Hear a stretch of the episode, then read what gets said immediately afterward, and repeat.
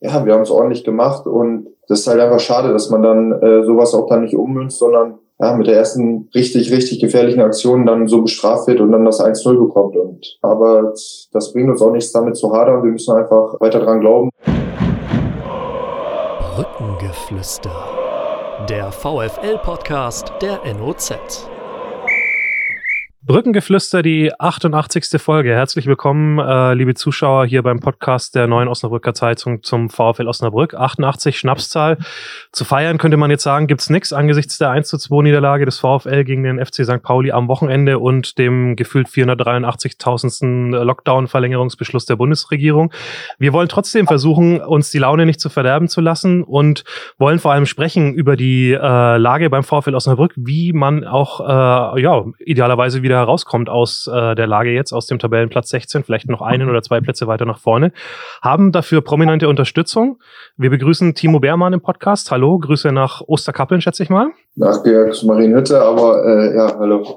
Schön, dass du bei uns bist. Und äh, gleichzeitig auch noch mit am Mikrofon mein Kollege Stefan Alberti. Mein Name ist Benjamin Kraus, äh, auch aus der Sportredaktion der NOZ. Ich war am Wochenende nicht im Stadion, im Gegensatz zu Stefan. Deswegen würde ich dir ganz gern das erste Wort überlassen. Wie hast du denn das Spiel erlebt gegen den FC St. Pauli? Naja, wir haben ja nach dem Schlusspfiff, als wir dann die Stimmen eingeholt haben und auch äh, gestern noch mit dem Trainer und auch mit, mit Ulrich Taffertshofer gesprochen haben, von allen Seiten immer gehört, es war wieder der nächste Schritt nach vorne ja, es äh, sah sicherlich viel besser aus als, ich nehme jetzt immer so als, als aus der jüngeren Vergangenheit äh, das Spiel in Sandhausen als Vergleich, ähm, war es natürlich eine ganz andere Mannschaft als, als die äh, gegen Sandhausen gespielt hat. Und äh, der Aufwärtstrend in Nürnberg mit dem 1 zu 1 hat sich sicherlich gegen St. Pauli fortgesetzt, ja, aber unterm Strich äh, natürlich ohne Punkte. Und äh, klar, müssen wir jetzt ja nicht weiter darüber diskutieren, wenn wir jetzt bis zum Saisonende äh, jede Woche der Truppe einen Schritt nach vorne bescheinigen, aber trotzdem verlieren sie 0 zu 1 oder 1 zu 2, das klassische äh, Resultat aus den vergangenen Wochen, dann äh, heißt es nächstes Jahr dritte Liga. Es ist, äh, die Lage ist ernster denn je, würde ich einfach mal sagen ich habe äh, derzeit wirklich ein schlechtes Gefühl, weil diese, dieser, dieser Schritt nach vorne muss auch irgendwann mal Punkte bringen. Und wenn ich jetzt so auf das Restprogramm schaue, dann, ja, dann, dann kann einem, glaube ich, Angst und Bange werden. Und so denkt ja im Moment auch die Region äh, von den Reaktionen, die wir so erfahren, Mails, die wir bekommen, äh, die Kommentierungen, die unseren, unter unseren Artikeln sind. Da herrscht Abstiegskampf pur. Das ist der Eindruck des Beobachters. Timo, ähm, wie ist dein äh, Gefühl nach dem Spiel und äh, was kannst du tun, um die Angst, die auch so ein bisschen aus dem Umfeld kommt, die Stefan da mhm. geäußert hat, uns vielleicht ein bisschen zu nehmen? Ja, äh, ich habe es eigentlich ähnlich äh, gesehen. Am Wochenende war es halt, äh, glaube ich, auch ein, äh, ja, schon ähm, ein vernünftiges Spiel von uns. Gerade nach dem Anfangsdruck von Pauli. Ja, dann kann ein Spiel gerade, ja, es äh, hat mich schon ein bisschen beschäftigt oder macht es auch immer noch, dass ich halt das 1-0 eigentlich machen muss ähm, dann läuft so ein Spiel wahrscheinlich anders.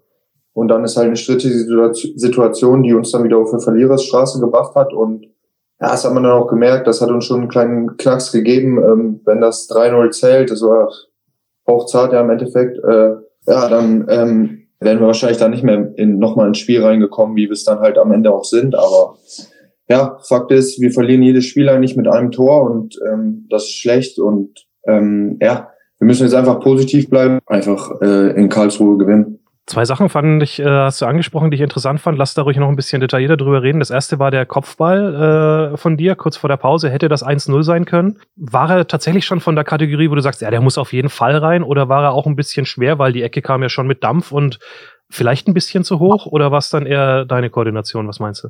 Ja, ich glaube, ich laufe gut rein. Eckball war natürlich überragend und dann muss ich ihn machen. Und das ist, glaube ich, kein Können. Äh, das ist eine Stärke von mir, äh, Kopfballspiel. Und von daher habe ich mich schon, ähm, schon richtig geärgert, dass er nicht reingegangen ist, weil das sind einfach so Schlüsselmomente, die dann solche Spiele auch dann äh, entscheiden können. Vor allem, weil wir ja gerade die letzten 30 Minuten, klar, das ist kein ansehnlicher Fußball vielleicht, den wir gespielt haben, aber äh, äh, wir waren äh, ordentlich im Spiel. St. Pauli, muss man sagen, hat sehr, sehr viel Qualität, gerade offensiv. Wir hatten die gut in, gut in Schach gehalten, hatten jetzt auch keine, ähm, ja, nicht viele Torschancen, aber da muss man halt einfach auch mal mit der ersten hundertprozentigen das Tor machen. Das habe ich halt nicht und äh, das ist halt extrem bitter. Zweiter Punkt, ähm, ich hatte das Spiel in Nürnberg gesehen und äh, deswegen interessiert mich das wirklich, weil ich dann immer so ein bisschen finde, dass man vorsichtig sein muss, wenn man das nächste Spiel nur am Screen sieht, also am TV, wie ich das bei St. Pauli gemacht habe. Ich hatte aber den Eindruck, dass das Spiel gegen St. Pauli, du hast das ja selber schon an, angesprochen, was sie für eine Qualität haben und ich fand es auch generell schneller, gefühlt intensiver, ähm, also auch anspruchsvoller für euch. Macht man daran vielleicht auch diesen Schritt nach vorne fest, den ihr geäußert habt, dass es auch wenn das Ergebnis weniger erfolgreich war, eigentlich tatsächlich besser war als noch gegen Nürnberg, wo ja viel auch, äh, wo es viele unzusammenhängende Aktionen und Spielphasen gab? Sicherlich war, war es halt in Nürnberg ein Spiel mit zwei, äh, zwei Mannschaften, die weiter unten drin waren und jetzt kam halt St. Pauli zu uns, ja, die eine enorm breite Brust haben. Ich glaube, das hat man von Anfang an gesehen. Äh, welcher Selbstverständlichkeit sie auch gespielt haben. Und ja, wir haben uns einfach äh, mit den Mitteln, die wir gerade haben, haben wir uns einfach gut gewehrt. Wir haben äh, ein Spiel auf Augenhöhe geliefert. Klar, fußballerisch muss man nicht drum rumreden, hatte St. Pauli eine bessere Anlage. Aber ähm, ja, wir haben es ordentlich gemacht und das, äh, ja, das ist halt einfach schade, dass man dann äh, sowas auch dann nicht ummünzt, sondern ja, mit der ersten richtig, richtig gefährlichen Aktion dann so bestraft wird und dann das 1-0 bekommt. Und ja, das sind halt einfach äh, Dinge, die dann einfach äh, gerade gegen uns laufen, aber das bringt uns auch nichts damit zu hadern. Wir müssen einfach ähm, ja, weiter dran glauben und ähm, schnell einen Sieg holen. Ja, das 0 zu 1, der, der Foul-Elfmeter, wurde ja anschließend reichlich darüber diskutiert. Wir haben es ja auch thematisiert. Wie, wie hast du die Situation gesehen, die zu dem 0 äh, zu 1 führte? Da wird durchgesteckt auf den Mamouche. Ähm, ja, und Trappo will das Ding halt blocken und er fällt hin ich, ich hatte, war auch so halb im Drehen noch ähm, und bin hinterhergelaufen. Ich habe da jetzt nicht so genau drauf geachtet in dem Moment, aber ähm, Trappo war sich so sicher, dass es kein Foul ist. Äh, der Mamouche hat auch so ein bisschen Anstalten gemacht gehabt, dass, dass äh, ich glaube, der gibt den nicht und so. Und äh, ja, am Ende des Tages hat er es halt nicht mal überprüft. Ähm, natürlich kann man jetzt sagen, warum geht man runter, warum so, aber das sind, ähm, wenn er mit links abschließt, dann sagt jeder, ey, überragendes äh, überragender Block von dir, Trappo, dass du da runtergehst. Und sicherlich haben wir es vorher halt nicht so gut verteidigt, als sie ja über steil klatschen und dann tief spielen. Aber äh, ja, das ist halt einfach gerade so, das läuft gegen uns da, aber das, ja, damit können wir uns nicht, ähm, nicht mehr aufhalten, weil wir es einfach nicht mehr ändern können.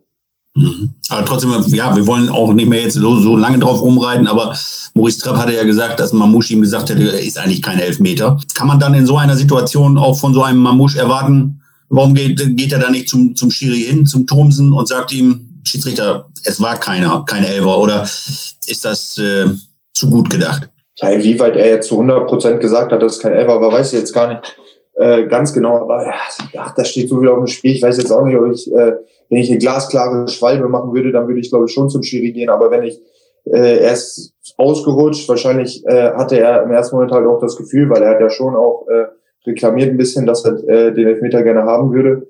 Ähm, ja, schwierig. Äh, ich war selber in dieser Situation noch nicht und es war halt auch keine keine tausendprozentige Fehlentscheidung jetzt in dem Sinne. Ne? So, also ähm, das war jetzt, äh, haben wir letztes Mal irgendeine Schwalbe, ich weiß gar nicht mehr von wem das war, gesehen, dass der ist dann zum Schiri gegangen und hat gesagt, ey, äh, es war keiner, ne? Da, war, da gab es den Videobeweis auch noch gar nicht. Aber jetzt in dieser Situation das von ihm zu erwarten, ist auch nicht, keine Ahnung. Also das, ähm, damit habe ich mich als letztes mit beschäftigt. Dann, ja. Also man könnte, es, zumindest gab es ja wohl offensichtlichen Kontakt oder Mamouche sucht ihn natürlich auch, ne? Er dreht sich dann rein und äh, streckt seinen Fuß nach hinten aus, weil er ja sieht, dass äh, das Trappo eben halt mit der Grätsche angeflogen kommt. Deswegen ähm, kann man vielleicht zumindest noch, wenn man es jetzt von Mamouches Seite sehen will, argumentieren, okay, es gab zumindest einen Kontakt und dann äh, ist es halt dann vielleicht auch nicht mehr sein Ding irgendwann, ne? Äh, ja, das meinte ich auch gerade. Es war halt irgendwie ein bisschen was da, aber äh, im Endeffekt ein bisschen was gibt's immer im 16er oder sonst wo, ne? Ähm, wollen wir bei jedem bisschen Elfmeter geben. Das ist halt das, äh, das Ding und äh, das ist auch das, was dann einfach, ja, bitter ist, dass sowas dann ähm, ja, direkt auf Elfmeter entschieden wird. Wenn er nicht gepfiffen hätte, hätte der Videoassistent wahrscheinlich auch nicht eingegriffen, weil er sich äh, dann auch gesagt hätte, ja, das ist keine hundertprozentige Fehlentscheidung. Ich hatte, glaube ich, kurz Zeit später äh, äh, auch ein Tackling war es, es war auch äh, ja, ein bisschen äh, bisschen eng und da hat er halt nicht gepfiffen und dann hat er auch nicht, äh, genau. hat er auch nicht eingegriffen oder sich das nochmal angeguckt. Und das ist halt bitter, dass er direkt gepfiffen hat. Ja, das, das Spannende finde ich jetzt im Moment, also es, es, gab mal eine Zeit, da kam der Videoassistent total oft, hat dann ähm, oft auch den Schiedsrichter overruled, sage ich mal, ne? also so eine Phase und jetzt schlägt es irgendwie so ein bisschen eher in die andere Richtung aus, finde ich gefühlt, dass die ganz oft, ja man könnte es, wenn man es jetzt böswillig formuliert, äh, äh, fast sagen, die suchen dann fast irgendwelche Gründe, um halt noch zu begründen, dass der Schiedsrichter nicht hundertprozentig falsch lag, wie jetzt in dem Fall, da könnte man sagen, okay, der, es gab irgendwie einen Kontakt, also äh, kann man diese Foulentscheidung äh, vertreten, obwohl, wenn man sich einfach aus neutraler Perspektive nochmal anschaut, ja schon wahrscheinlich die bessere Entscheidung gewesen wäre, kein Elfmeter zu geben. Vielleicht kann man es äh, so zusammenfassen. Ne? Aber gut, ähm, Haken dran ist es passiert. Ihr standet bis dahin sehr gut, fand ich auch. Es war ja eigentlich nicht so, dass St. Pauli jetzt große Einschusschancen hat äh, in der ersten Halbzeit. Ähm, siehst du da schon Effekte von dieser Dreier-Fünfer-Ketten-Ausrichtung äh, mit einem Sechser davor, die unter Trainer Markus Feldhoff jetzt zum zweiten Mal äh, praktiziert worden ist? Ja, ich glaube schon, dass äh, die Abstände gerade defensiv bei uns schon stimmen. Wir wissen, wer äh, wann wie anlaufen soll. Ähm, ja, das haben wir jetzt auch am Montag in der Videoanalyse gesehen, dass gerade in der ersten Halbzeit, wenn sie dann mal so Halbchancen hatten, äh, dass, äh, dass die eigentlich immer daraus resultiert sind, dass wir den Ball erobert haben und dann in der Umschaltbewegung aber einen Fehlpass gemacht haben und dann der Gegenzug von Pauli äh, gefährlich wurde. Aber äh, so aus dem Spiel, glaube ich, tun sich die Gegner schon extrem schwer, wie wir es jetzt die letzten beiden Spiele gemacht haben klar, nach dem 1-0 mussten wir dann auch mehr, äh, mehr äh, ja, bisschen höher anlaufen und ähm, standen dann nicht mehr so in der Ordnung. Aber ich glaube, bis dahin ähm, war das gut und sicherlich ähm, ja, sind wir schon gefestigt halt. Nichtsdestotrotz haben wir äh, wieder in den letzten beiden Spielen drei Gegentore bekommen. Das ist halt auch ähm, nicht überragend. Ne? Wir haben uns auch ein bisschen über die, die Startelf natürlich gewundert. Äh, klar, letztendlich stellte sich heraus, äh, nomineller Neuner mit Christian Santos er war ja angeschlagen wohl, hat einen entzündeten C, der war ja eigentlich nicht vorgesehen. Niklas Schmidt ist kurzfristig äh, vorne ins Sturmzentrum gerückt, neben Sebastian Kerk. Ähm, ja, aber die Offensive war wieder das Manko. Kann man das so äh, platt sagen, Timo? Ich sag mal so, wenn wir gewonnen, äh, wenn wir hätten gewinnen wollen, hätten wir auch drei Tore schießen müssen. Äh, das kann man auch nicht von unserer Offensive jedes Spiel erwarten. Äh, natürlich äh, tun wir uns schwer. Das, das ist auch jetzt ein leidiges Thema. Ähm, wir arbeiten da auch dran. Oft ist es aber auch so, dass wir schon in die Situation reinkommen, aber der letzte Pass dann halt einfach fehlt oder der Abschluss dann äh, gar nicht perfekt ist. Ich kann mich an eine Balleroberung von Junior äh, erinnern, äh, wo er ja echt überragend ähm, auf die Kette zudribbelt, auf Kerki schießt und Kerki aufs Lange und äh, ja, vielleicht wäre ins kurze Eck die bessere Entscheidung gewesen, dann hätten wir da vielleicht schon das 1 gemacht. Ich glaube, das war kurz vor dem Kopfball. Ja, genau. Von mir, aber ähm, Junior ist ja. Bappo, ne? Oder für alle, die ein bisschen weiter weg sind. Ach so, ja. Ja, äh, ja und ähm, klar, wir müssen einfach entschlossener werden und ähm, die Chancen, die wir dann irgendwie äh, ja auch bekommen, die wir in Nürnberg auch, äh, gerade die Umschaltsituation, die wir ähm, schon fast für ein Auswärtsspiel zahlreich hatten, äh, äh, ja, die müssen wir einfach besser ausspielen und ähm, ja, das ist, wird äh, sehr wichtig sein für die nächsten Wochen. Du persönlich äh, hast jetzt zweimal in der Dreierkette in der Mitte gespielt. Davor warst du ja so als Linksfuß sogar äh, eher als Rechtsverteidiger eingesetzt. Jetzt bist du da der zentrale Mann. Der Trainer Markus Feldhoff hat ja vor seinem Antritt oder zu seinem Antritt auch gesagt, er setzt so ein bisschen auch auf gewisse Achsenspieler, also Jungs, die äh, so ein bisschen auch mit Erfahrung vorangehen sollen. Zählst du dich da eigentlich dazu oder bist du eher einer, der sagt so, oh, ich bin vom Naturell vielleicht jetzt gar nicht so der Lautsprecher, äh, das sollen mal eher andere machen? Ja, ich zähle mich schon dazu. Ähm, ich äh, ich fühle mich auch wohl in der Rolle. Ähm, ich will äh, den Jungs helfen, hinten Stabilität geben. Äh, habe auch jetzt nicht in der Regel immer unbedingt einen Gegenspieler, so dass ich auch vielleicht den einen oder anderen coachen kann und bin auch schon einer, der gerne auf dem Spielfeld äh, ja, Anweisungen gibt und dirigiert und ähm, ja, dem das auch Spaß macht, den Jungs da zu helfen und die zu coachen und ja, von daher äh, passt die Position äh, schon ganz gut. Äh, alles ähm, ja, die Automatismen, die müssen noch mehr kommen, äh, auch mit Ball. Ähm, doch. So, wir begrüßen einen weiteren Gesprächspartner. In diesem Moment äh, ist er aufgekloppt bei uns auf dem Fenster. Jules Reimerink ist zu uns bekommen. Herzlich willkommen, Jules. Hallo, danke, danke. Alles gut? Hallo. Alles gut soweit, ja. Sehr schön.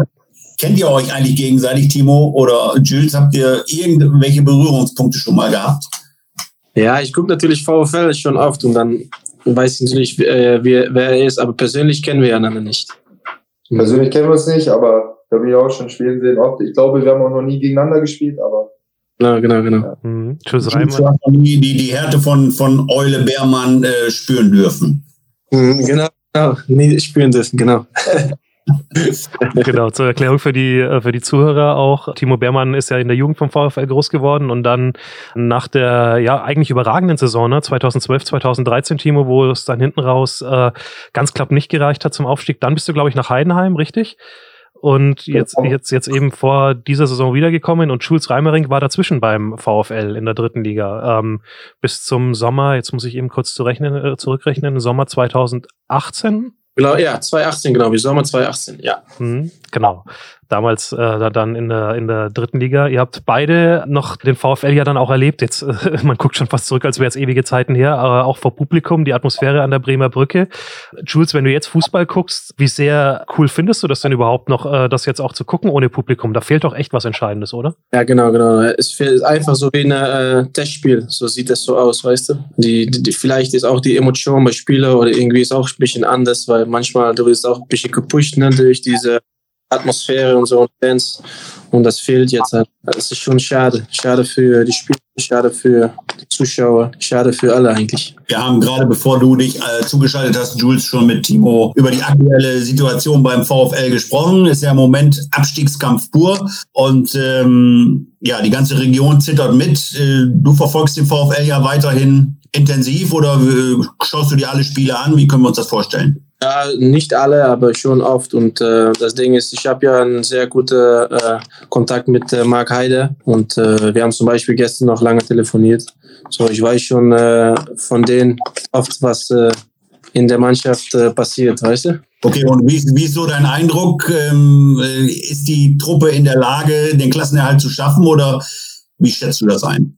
Ja, natürlich, weil am Anfang der Saison haben die ja eine super Periode gehabt. Da hat man schon gesehen, dass die die Qualität haben. Da fehlt jetzt ein bisschen äh, Selbstvertrauen, ein bisschen Selbstbewusstsein, weil man oft verloren hat die letzte Zeit. Und ähm, ich glaube, dass das halt ein bisschen das Problem ist jetzt. Weil am Anfang weiß ich noch, da haben die so viele Spiele gewonnen, dann haben die sogar ein bisschen auf, äh, wie heißt das, Aufstieg nachgedacht, habe ich schon manchmal ein bisschen gelesen. Und äh, ja, da sieht man, dass man die Qualität hat, weil äh, die haben viele Spiele gewonnen. Aber ja, jetzt, was ich sage, ich glaube, das hat ein bisschen mit Selbstvertrauen zu tun. Wenn man auch verliert und man zum Beispiel äh, bekommt wieder diesen 1-0 oder Gegentor, weißt du, ja, dann gehen vielleicht die Köpfe ein bisschen schneller runter jetzt. Das kann das, das, ich denke, das ist ein bisschen diese Geschichte. Du hast gerade schon äh, gesagt, du hast Kontakt noch zu Mark Heider intensiv. Mhm. Cool für den Jungen, oder? Jetzt, äh, dass der die letzten beiden Spiele, das hat ja ewig gedauert und jetzt macht er sein erstes Zweitligator und das muss man ja auch sagen, haben wir noch gar nicht drüber gesprochen auch vorhin, wie er das Ding jetzt macht äh, zum 1-2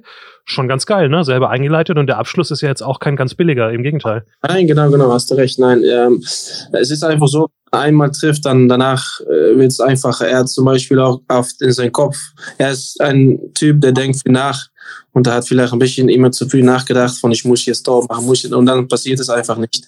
Und jetzt denkt er nicht mehr nach, weil er schon ein Tor gemacht hat und dann klappt es einfacher halt. Timo, was hast du gedacht, als du Marc äh, äh, gesehen hast, das erste Mal in der Woche am Training mit ja, neuer Frisur? ja, ich musste schmunzeln natürlich, ähm, als ich ihn gesehen habe, aber ja, eine coole Aktion. Ähm, spricht für ihn, dass er sowas macht. Ähm, und allgemein hat es mich halt auch äh, brutal gefreut für ihn, dass, äh, dass er sein erstes Tor macht, jetzt am Wochenende sein zweites, äh, was er natürlich wirklich super macht, äh, auch gut in Szene gesetzt von Christian und äh, der Abschluss war erste Sahne. Ich glaube, wenn er den letzte Woche nicht macht, dann macht er den wahrscheinlich, holt er volle Kanone drauf, so macht er einen lockeren Chip und äh, ja, wie Jules das gerade schon gesagt hat, so dann hat man diese Lockerheit vom Tor und ähm, ja, ich hoffe natürlich, dass er so weitermacht und äh, vielleicht kann man das allgemein für uns auch als äh, Team so sehen. Äh, ja, wir haben jetzt auch lange oder warten lange auf den Sieg.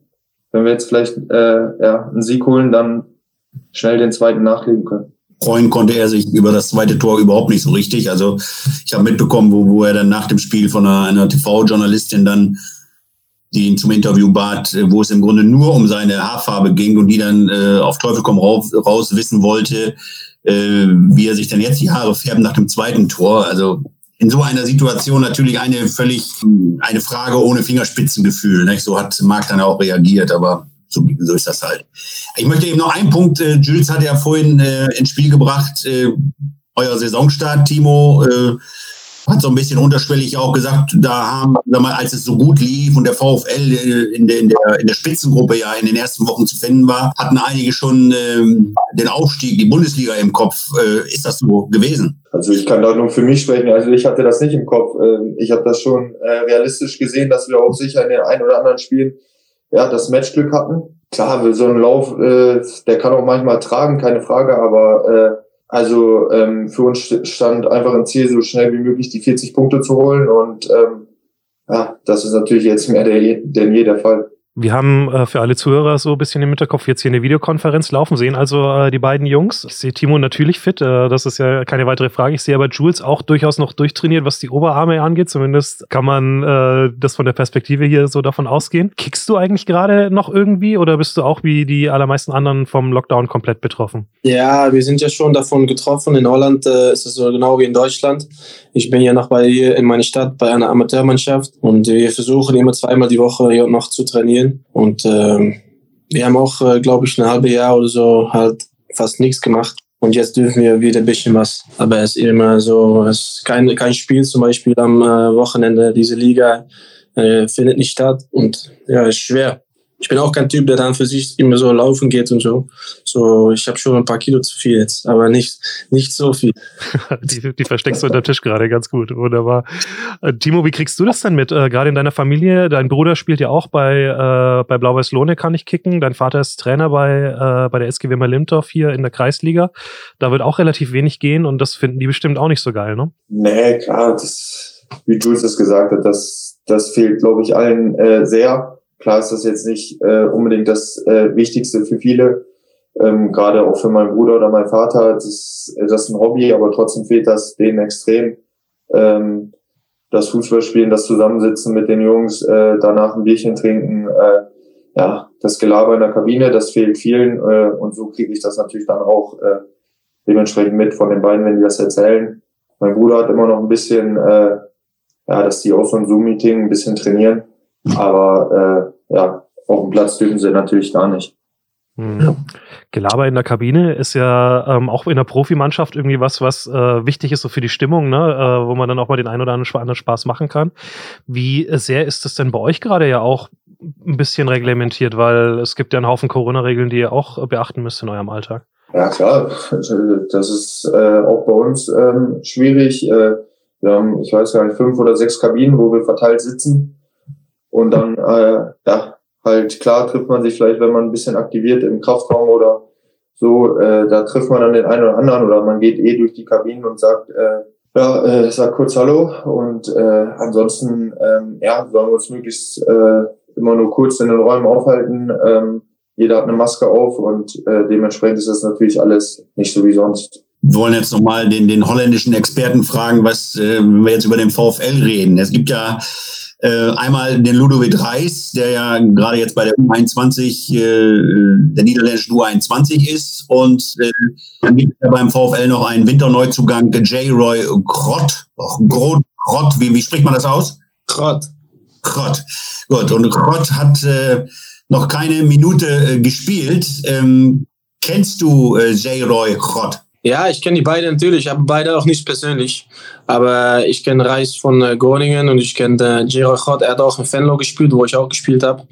Und ähm, nein, ich kenne den und die sind beide, sind beide sehr, sehr gut. Der Reis kommt sogar von Barcelona, glaube ich. Ne? Ja. Und, und äh, Gerard Gott, ja, er ist halt verletzt, glaube ich, gekommen. Und äh, der hat irgendwie ein bisschen, äh, der haben gedacht, dass, die schnell, dass er schneller fit war.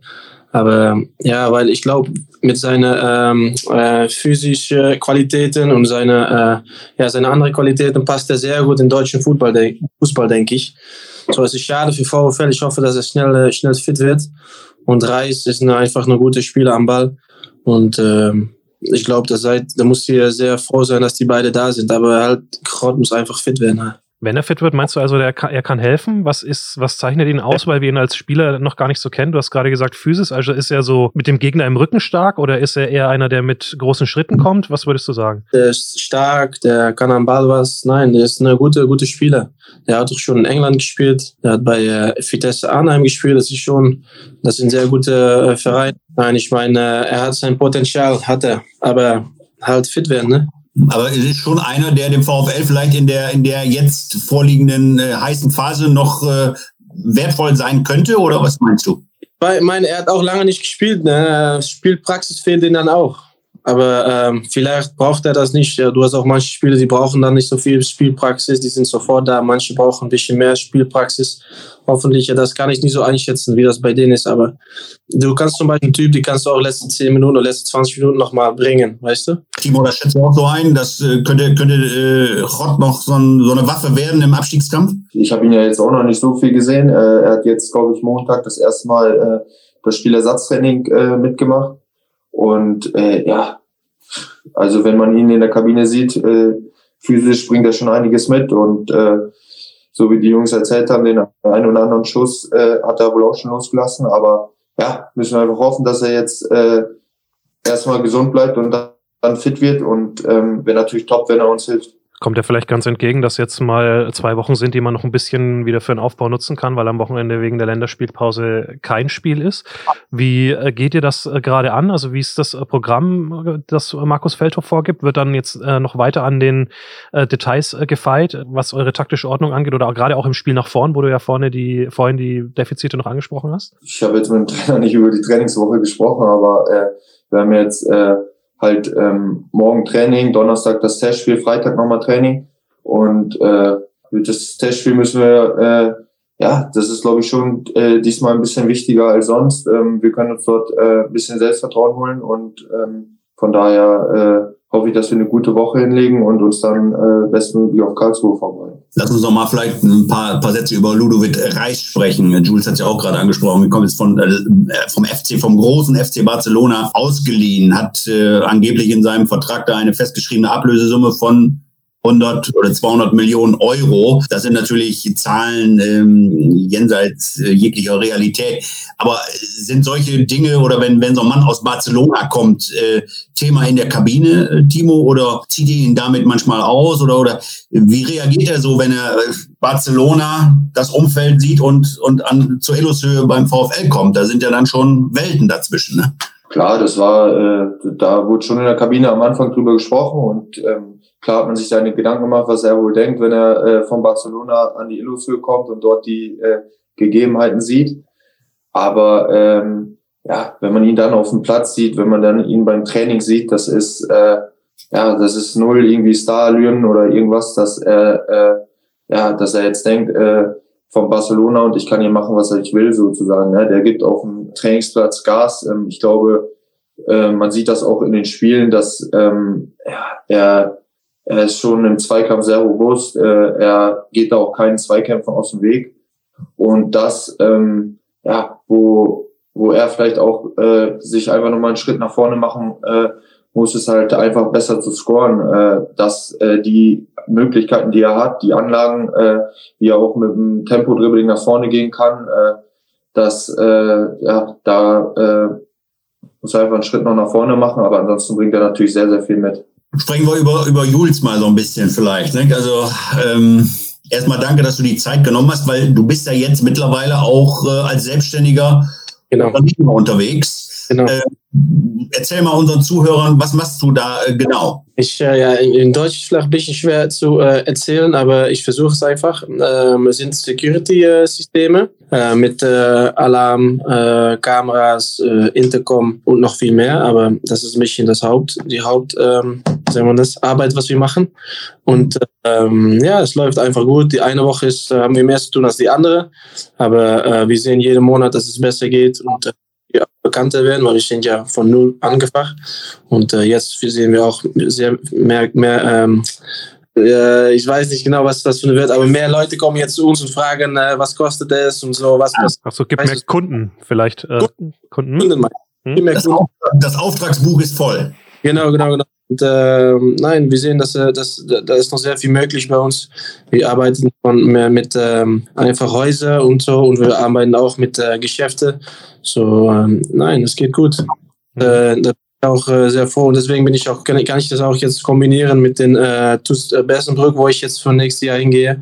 Dreimal in der Abend trainieren und ähm, am Wochenende ein Spiel. So, das ist die, die, die Kombination ist perfekt. Ich kann über den Tag arbeiten und dann dreimal in die Woche abends trainieren. Deswegen habe ich auch gemacht. Aber wenn es, äh, ich habe auch gesagt, wenn ich äh, eins, ähm, wenn es, wenn ich sehe, dass es, äh, weil ich habe auch zwei Kinder und wenn ich sehe, dass es mit der Familiensituation nicht gut geht, das wird damit schwer und auch ähm, wenn mit der Arbeit, wo das, wo ich dann irgendwie äh, sehe, dass, dass, dass ich nicht mehr 100% auf der Arbeit geben kann, dann, dann, dann, dann muss ich auch sofort sagen, dann mache ich es nicht mehr und das haben wir dann gut besprochen und dann, äh, dann haben wir es einfach gemacht und äh, dann sehen wir mal, was passiert. Mhm. Okay, das heißt, du bleibst dann auch äh, also in den Niederlanden wohnen und pendelst dann zum Fußball rüber sozusagen nach Versenberg? Ja, die, haben mir, die geben mir ein Auto und dann kann ich immer hin und her fahren. Ich wohne auch genau an der Grenze, das ist ungefähr 100 Kilometer knapp.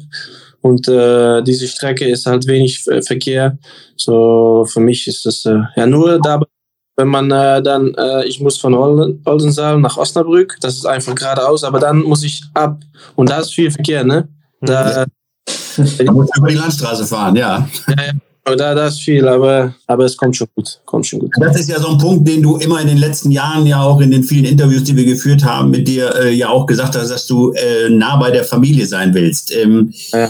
Wenn wir jetzt mal so ein bisschen auf die, deine Karriere zurückblicken, habe ich persönlich immer den Eindruck, nach wie vor auch, ein, ein Jules Reimering hat im Grunde sein, sein Talent äh, verschleudert. Du hättest viel, viel höher auch spielen können. Wenn du äh, ein bisschen mehr Disziplin äh, gezeigt hättest, dann wäre für dich auch die Bundesliga drin gewesen. Oder sehe ich das falsch? Ja, ich war ja, ich war ja bei Markus Feldhoff. Ne? Markus Feldhoff war früher mein Trainer, in, äh, Co-Trainer dann, aber in, äh, in Cottbus. Und da habe ich eine sehr gute Zeit gehabt in der zweiten Liga. Und dann bin ich auch im Gespräch gewesen mit HSV, Mainz, Augsburg und so. Und dann war ich kurz davor, diesen Schritt zu machen, aber ähm, das ist halt dann nicht äh, passiert. Und danach, äh, ja gut, meine Karriere, genau wie wir auch oft miteinander äh, darüber geredet haben. Ich lebe auch ein bisschen diese Leben neben Fußball. Und ich war zum Beispiel kein Typ, so wie du gerade erzählst, das Timo in der Kraftraum, da bin ich auch nicht gerne gewesen. Und äh, ich war einfach so, am Platz fand ich es super, am Ball super, aber daneben war es halt, äh, ja, ich konnte vielleicht noch mehr draus machen, wenn ich mehr äh, 100% von dem Fußball gelebt äh, hätte. Aber, Aber was waren denn damals die Gründe, dass du, sag mal, wenn du Angebote hattest aus der Bundesliga, warum hast du äh, dieses, äh, bist du darauf nicht eingegangen? Nein, so gegangen. Es war so, ich war ähm, von, ich hatte eine vier- oder fünf Jahresvertrag in Cottbus und das erste Jahr lief einfach super. Und dann äh, sind die gekommen halt und dann sind die in, ähm, äh, was war das? März ungefähr sind die gekommen und da waren noch ungefähr zehn Spiele zu spielen. Und dann waren sie ein bisschen so interessiert, ne? bin ich gefahren, alles gut und so. Und dann ähm, sind die letzten Spiele halt nicht mehr so gut gelaufen. Und dann haben die gesagt, okay, äh, wir warten noch ein bisschen, weißt du? Mhm. So ist es gelaufen. Und dann ist äh, Wally zwar dann mein Trainer, Pele. Und dann äh, sind der nächste Saison, äh, der zweite Saison in Cottbus, ist er nach fünf oder sechs Spielen wird er entlassen. Und dann ist äh, Rudi Bommer gekommen und dann war es einfach anders. Der sah, der hat nicht mehr so äh, auf mich gesetzt und deswegen bin ich dann auch weggegangen. Und später dann, äh, Jahre später, bin ich dann wieder zurück nach Deutschland gekommen. Äh, guck mal, ich hatte mehr vielleicht rausholen können, aber ich bin auch froh. Ich habe erste Liga Holland gespielt, zweite Bundesliga, dritte Liga, Regionalliga, jetzt Oberliga.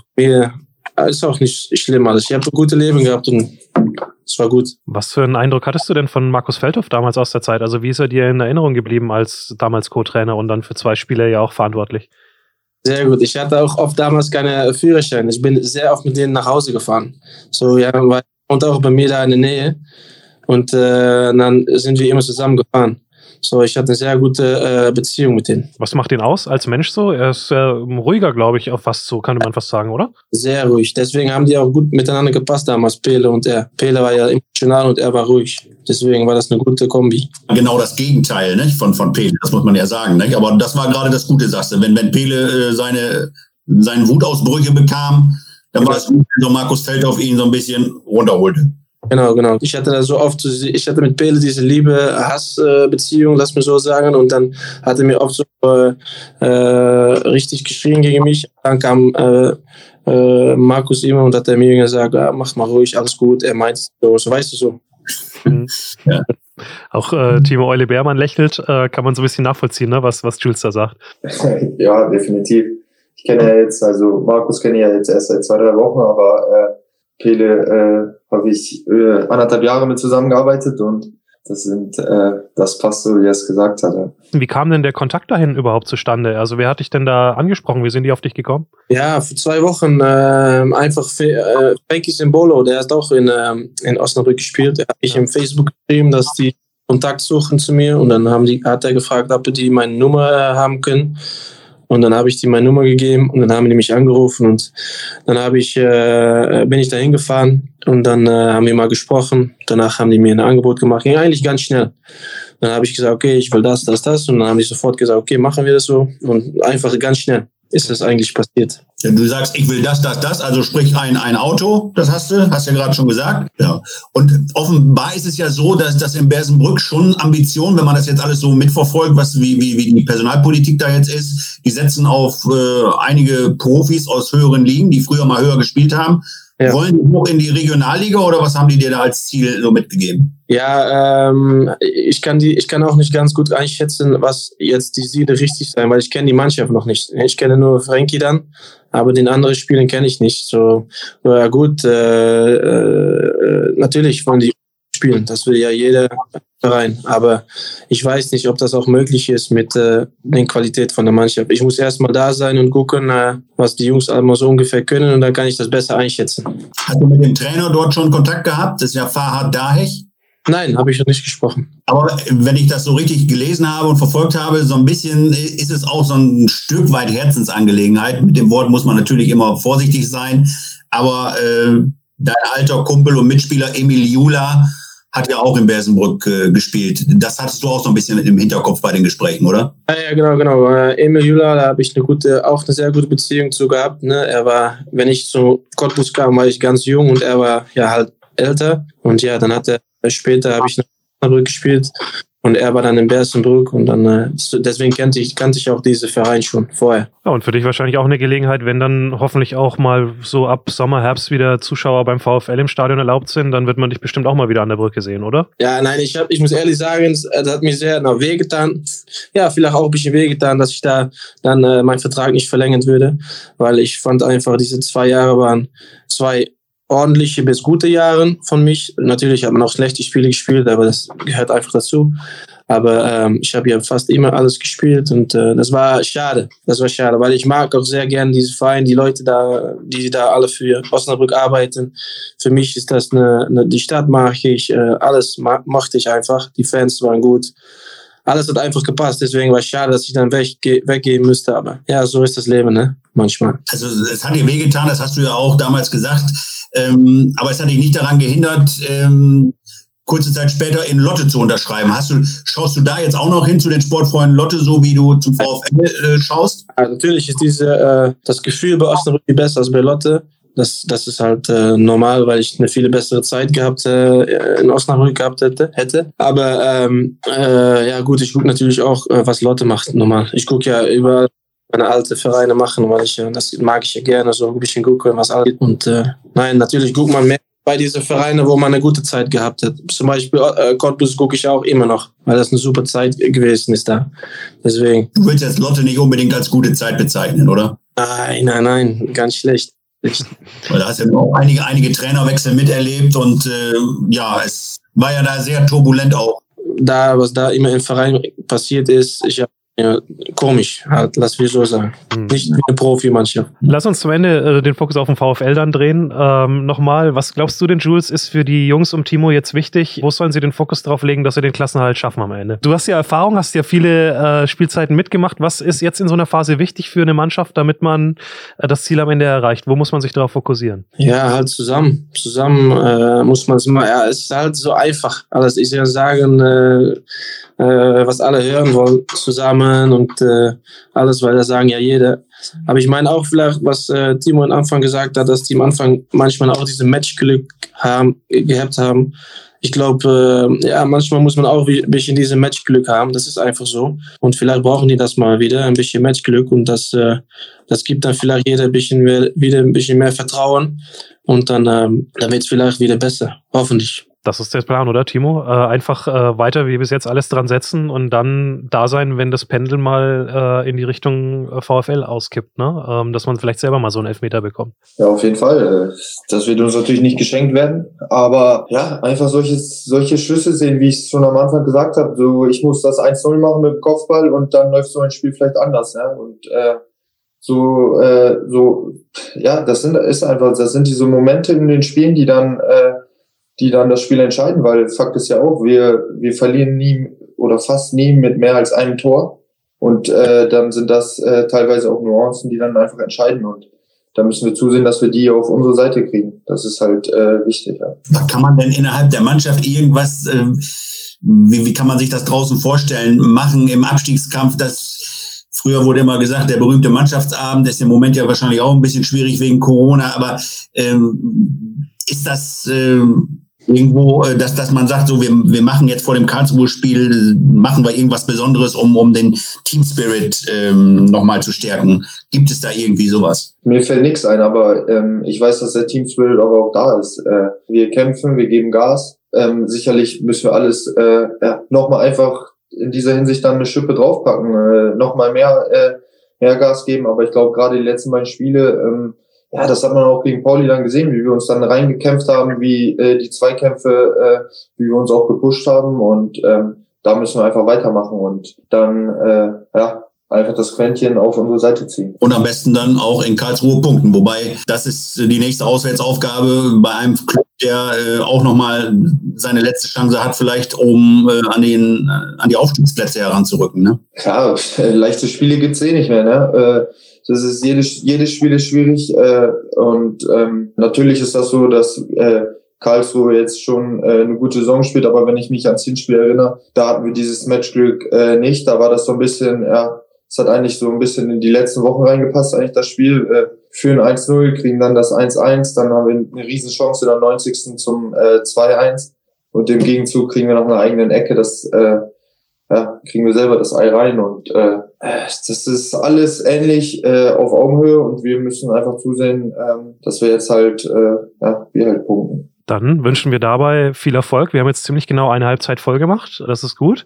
Danken Timo Beermann äh, für die Teilnahme am Podcast einmal mehr am NOZ Brückengeflüster, genauso wie Jules Reimering über die Grenze hinweg in die Niederlande. Die besten Wünsche für euch. Bleibt gesund. Das ist das Wichtigste überhaupt in diesen Zeiten und natürlich dann auch für eure sportlichen Ziele, äh, für Timo äh, relativ zügig und für Jules dann ähm, mit Blick auf die neue Saison viel, viel Erfolg. Das war der NRZ-Podcast Brückengeflüster, abrufbar bei Spotify, Deezer, Google Podcasts und den bekannten Quellen. Wir sind in der nächsten Woche wieder für euch da. Dann werden wir den Fokus natürlich ein bisschen legen auf das Spiel beim KSC, äh, das nächste Entscheidende für den VfL Osnabrück. Vielen Dank fürs Zuhören und bis zum nächsten Mal. Tschüss zusammen. Danke, alles Gute euch. Ne?